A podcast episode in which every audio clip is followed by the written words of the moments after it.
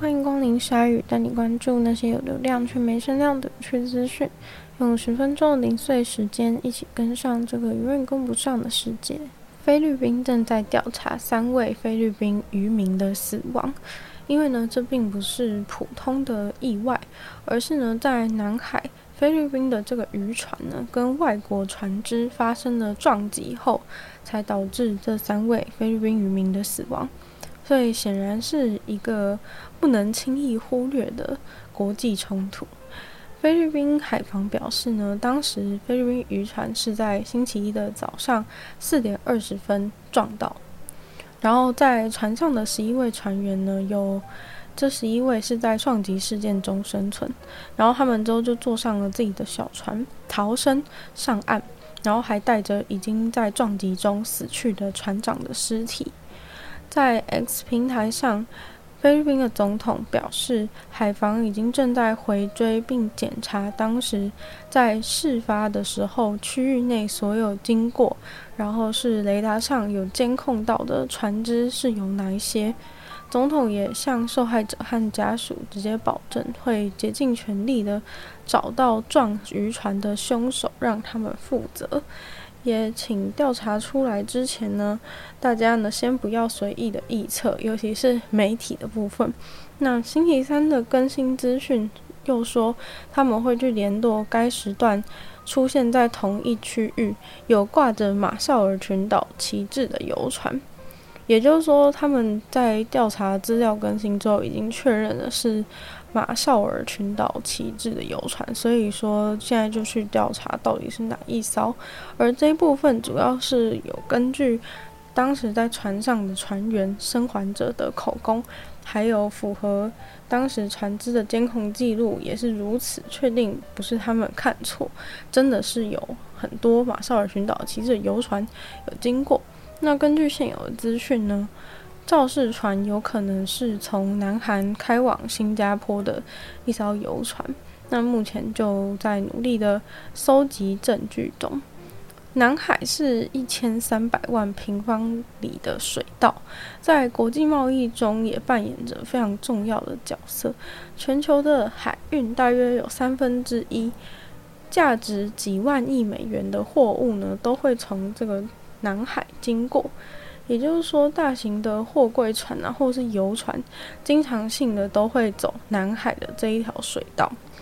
同时，这片海域也是很丰富的渔场，所以同时会有大型的货柜船、游船，但是也同时会有很多的渔民在这边开着小渔船来捕鱼。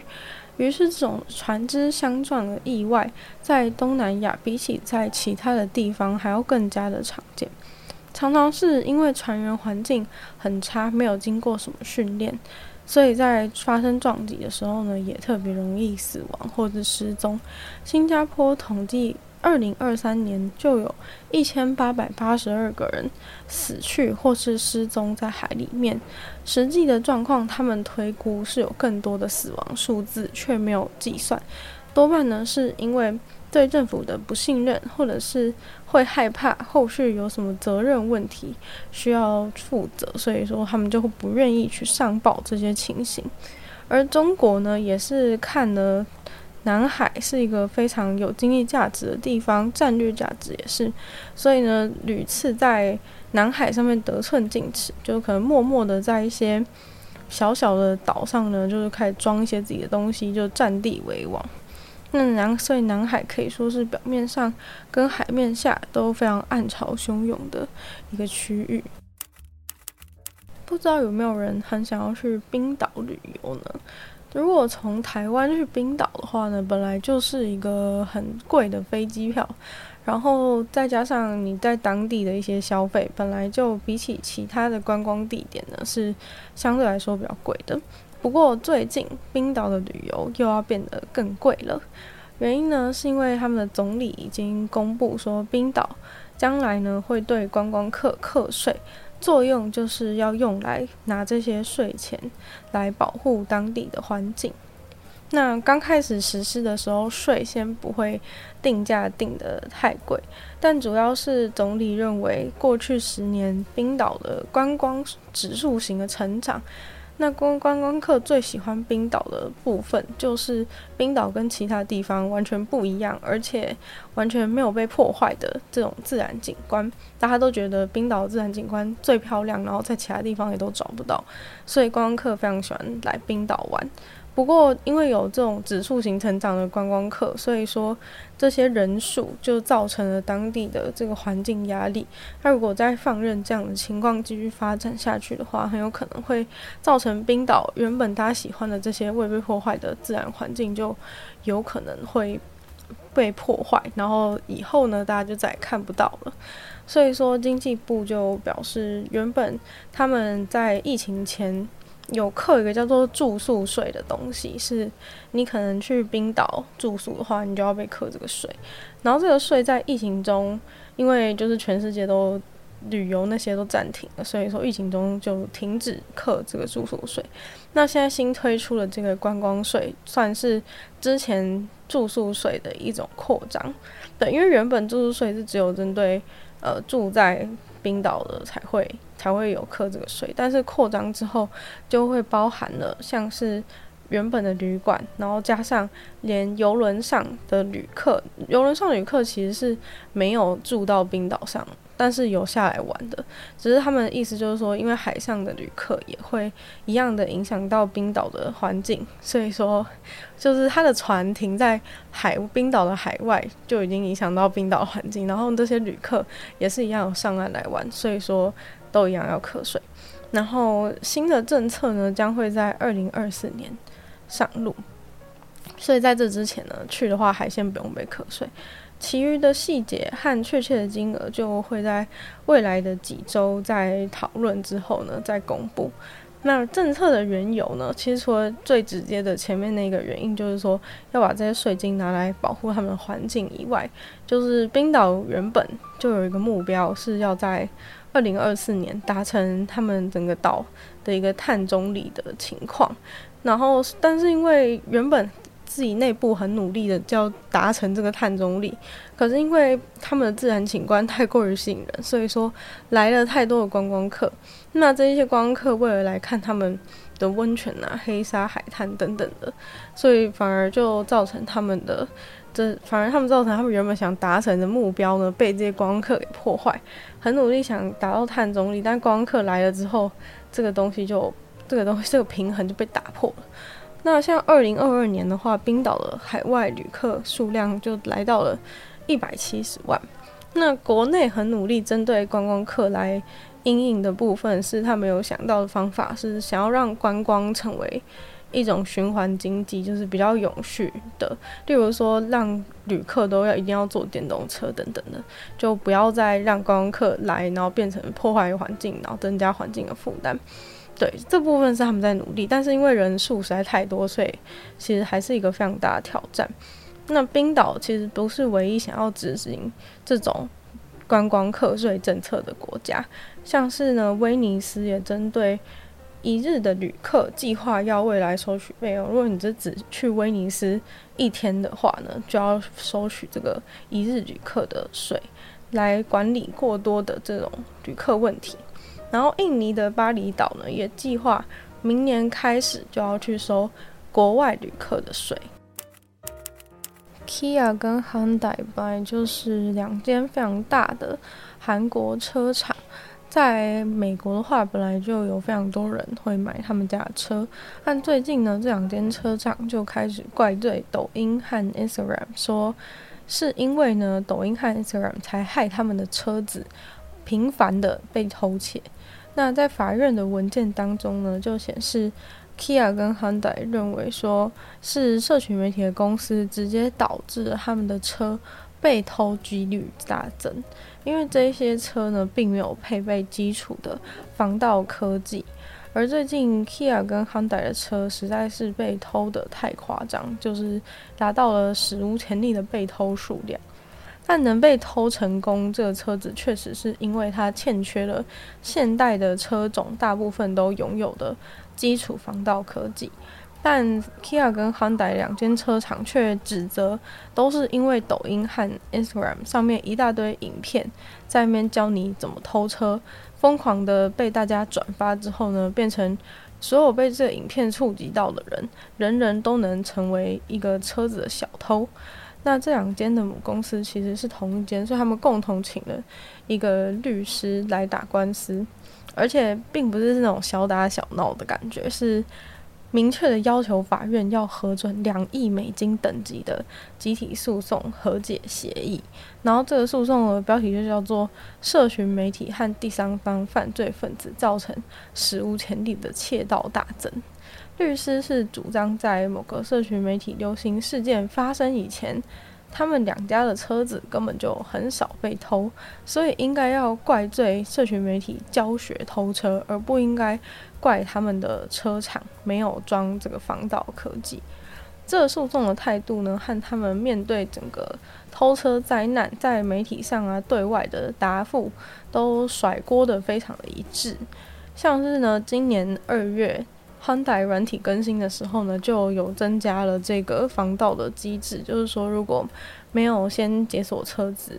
就发动引擎的话呢，引擎就会自己熄火，来避免就是有人偷车。就是你只要没有经过正常的解锁环节的话，它这引擎就会熄掉。那发表更新的时候，他们就特别有提到抖音和其他社群平台，就是一直就是想要把这个责任甩出去。那 Kia 的用词呢，则是一直强调说，最近在社群媒体上爆红的某些影片，这样都是某种方式在发表会当中呢，刻意的去强调这个社群媒体在这偷窃事件当中扮演的重要性。另外，他们提出的一个论述就是说，他们觉得引擎的这个防盗装置不可能是他们车被偷的关键。对，因为通常呢，车子被偷，大家都怪这个。车厂说：“你这车也太容易被偷了吧？就是连一个引擎的防盗装置都不都不装。”但他们的说法就是说，呃，他们去找到二零二二年被偷最多的其中一辆车是这个二零二一年版的 Toyota Camry。那这一台 Camry 其实是有装载引擎防盗装置的，但是呢，这台 Camry 还是被列在二零二二年被偷最多的其中一台车。所以他们就争论说，问题并不是出在 他们的车没有装防盗装置，但是他们忽略了其他被偷最多的其他车种，就基本上除了 Camry 这一台是有装防盗装置，但还是疯狂被偷。但其他被偷最多的车种，像是这个雪佛兰和福特的皮卡车，还有 Honda 的 Civic 跟 Accord。这些多数最常被偷的车，除了 Camry 以外，都是比较旧款。像刚 Camry 说是二零二一年的嘛，那是有装防盗装置。但是刚刚提到的前面这一串，这些最常被偷的车呢，都是没有装这个引擎防盗科技的。然后最新上榜的就是我们 的主角 Hyundai 跟 Kia 的这个车款，他们在那个被偷排行榜里面占了第五名到第七名。然后在那些抖音大流行的偷车教学影片的周，两间车厂都被非常非常多的车主提告，就是韩代跟 Kia 的律师，除了怪罪抖音跟 Instagram 之外呢，还直接去怪罪 这十七个城市，就是说这些城市的政府犯罪都已经如此猖獗了，然后小偷就是偷车的这个逮捕率还这么低。然后确实是在那个抖音大流行偷车教学影片的周，最多的车子，最多他们家的车子被偷了。不过，就是这个车被偷的问题，就是除了城市的治安啊等等的因素是很多，但根本问题呢，应该还是就是说这个车本身没有防盗科技，太落伍。就是明明现代刚出厂的车就是都有装这个东西，但是他们可能就是为了省钱。省成本，所以他们就不去装这个东西，然后最终导致被偷，然后再来提这个诉讼，就是在被认为说，其实最终根本的原因还是你们的车太好偷，要不然就算网络上有这么它再多的这个偷车教学影片，也不会就是选择你们家的车子当成这个冤大。再不关窗户试试看啊！通常啊，就如果你去任何地方，例如说什么小心地滑或者什么，看到这些相关的警告标语的话，你会下意识的遵守嘛，还是都假装没看到？感觉很多时候就是有一些地方，他可能为了不想让你过去，就直接放一个什么小心地滑，就是想要就想支开你之类的。所以其实渐渐的，大家对于这种警告标语的的这种意识都越来越低，就觉得他可能只是讲讲而已。但这件事情呢，就是在 捷克的一间三星级度假酒店翻车了，因为呢。他们的柜台就是有特别提醒说，晚上睡觉请千万不要开窗户。然后房间呢也是有贴着这种警告标语跟的的宣传单，在提醒大家说，晚上睡觉千万不要开窗户，就是担心说可能会有蝙蝠飞进来哦，这样子的蝙蝠警告。对，结果呢就是有一对夫妻，他就完全无视这个警告单，然后就直接完全不关窗户，窗户大开，然后直接睡觉。结果呢，整个半夜不知道有多少的蝙蝠，就是直接大举冲进他们的旅馆房内，然后整个窗帘上、天花板上、床旁边，就是所有这种布料或者是或者是硬的墙壁上，就是反正蝙蝠，他们就全部都用爪子，就全部都倒吊在 倒吊在这些地方。窗帘上看起来就是窗帘跟天花板看起来都像是有黑色的斑点一样，就是一个一个斑点，全部全部都是。蝙蝠这样，结果就让这个夫妻呢，一起床的时候，突然拥有了全新的视觉想眼，眼睛张开，想说奇怪，怎么好可怕！我整个房间都变得一点一坨一坨黑黑的东西，就是都挂满了整个房间。对，还以为是 饭店一夜之间视觉主视觉主视觉都变了，结果下到近看才发现呢，那些黑黑一坨一坨的东西全部都是蝙蝠。然后这时候呢，他们才知道大事不妙，然后跑去通知这个旅馆的柜柜台。但是这个他们不听劝，然后开窗户的行为，其实是惊动非常多人，因为他们通知柜台之后，其实旅馆的柜台也是没有办法，就是在没有办法。自主的去处理这个问题，他们必须要去通报动保单位，还有野生动物救护单位，才能够用正确的方式去把蝙蝠抓走，然后让他们带把蝙蝠送到外面去。对，所以说这些人到达之后呢，就在他们的旅馆房间里面疯狂抓蝙蝠，然后还有无奈的饭店工作人员还要帮忙其他的善后处理的工作。那最后总共是抓到了。两百五十六只活蝙蝠，还有十一只是死亡的，就是在他们这个小小的旅馆房间里面就有这么多。那主要是呢，在这个地方，捷克这个地方呢，八九月的时候刚好是某种蝙蝠他们换季迁徙的季节。然后因为饭店呢刚好坐落在这个蝙蝠换季迁徙的一个路上，所以说他们在迁徙的过程中很容易就是。会会冲进来，通常是说只要有就是出风口的地方，就很容易蝙蝠会会被吸引过来。然后曾经就有那种一个水道还是出风口，然后就有一万只蝙蝠直接躲在那个饭店，躲在那个饭店的那个出风口，全部堵住这样。所以说这其实是很严重的问题，但是不管是在柜台提醒啊，或是贴标语，还是难免。就是都会有这种客人